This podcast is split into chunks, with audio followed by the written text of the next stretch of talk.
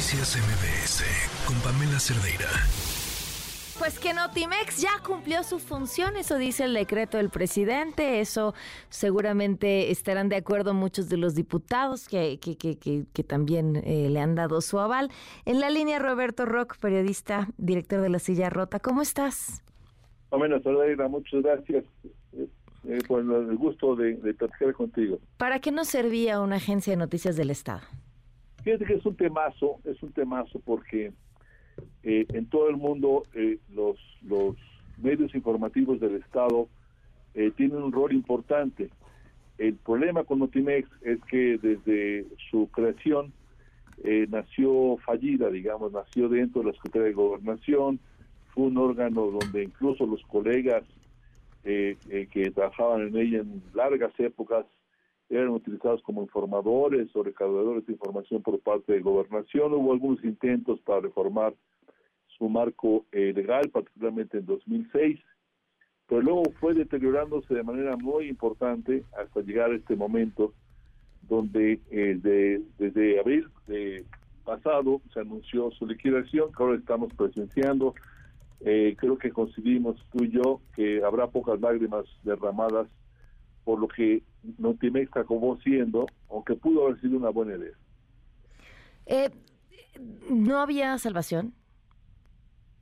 ¿Perdón? No había salvación. o sea, y, no... de carácter financiera Y, falta de una, de una visión de lo que sí ha funcionado en otros países, como en España, con F, como en Francia, como en AFP, perdón, eh, France Press, ¿no?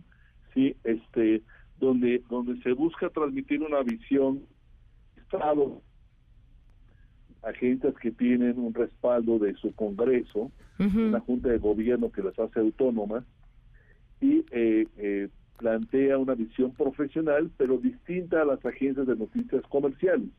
Eh, realmente la información, especialmente la internacional, pues tiene ejes a veces muy comprometidos con intereses económicos muy globalizados, ¿no? Lo que nos enteramos de lo que pasa en otras regiones del mundo, ahora con guerras, ¿no? Siempre tienen ese sesgo y, y eh, F y AFP eh, pues tienen una mirada distinta, una mirada propia que corresponde con la propia individualidad cultural este, y su visión de mundo de las naciones que auspician eso, por hablar de las agencias de noticias sin mencionar, Pamela, lo que pasa con los canales de televisión, las estaciones no, de radio. bueno. En México también van de mal en peor. Sí, eh, yo me acuerdo que nos habían prometido la BBC mexicana, ¿te acuerdas? Sí, sí, sí, ya, ya.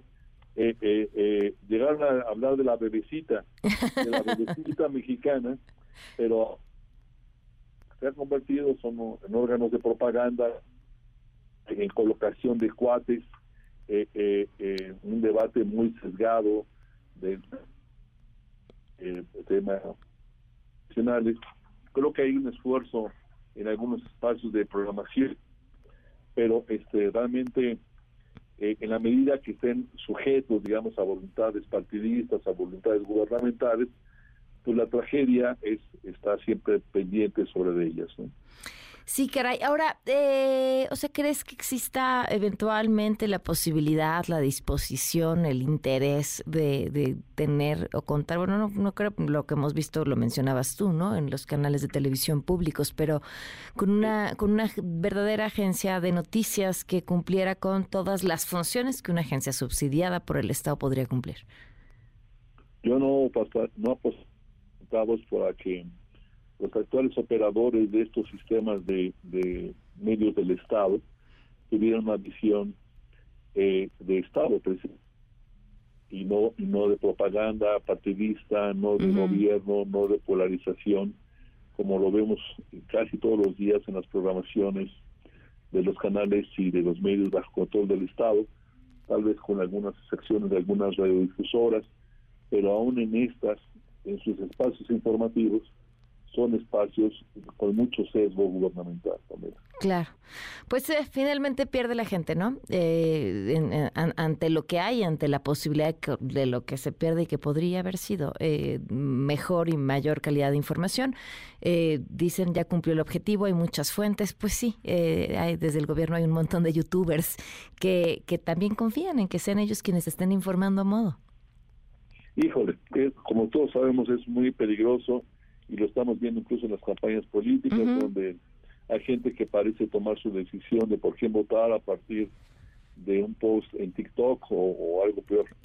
Eh, yo creo que sí tenemos una problemática muy importante de carácter electoral, política, pero también social, de mucha polarización alimentada desde las redes eh, y que no se toma conciencia del rol de los medios de comunicación, de los espacios como el tuyo, Pamela, que, que cubran información, que hacen un balance de información verificada, etcétera, un esfuerzo muy importante para entregarle al público información de calidad que le permite tomar decisiones de calidad también en su vida cotidiana. Claro. Pues muchísimas gracias, Roberto, por habernos acompañado. Pamela, gracias a ti y a tu público. Muchas gracias. Noticias MBS con Pamela Cerdeira.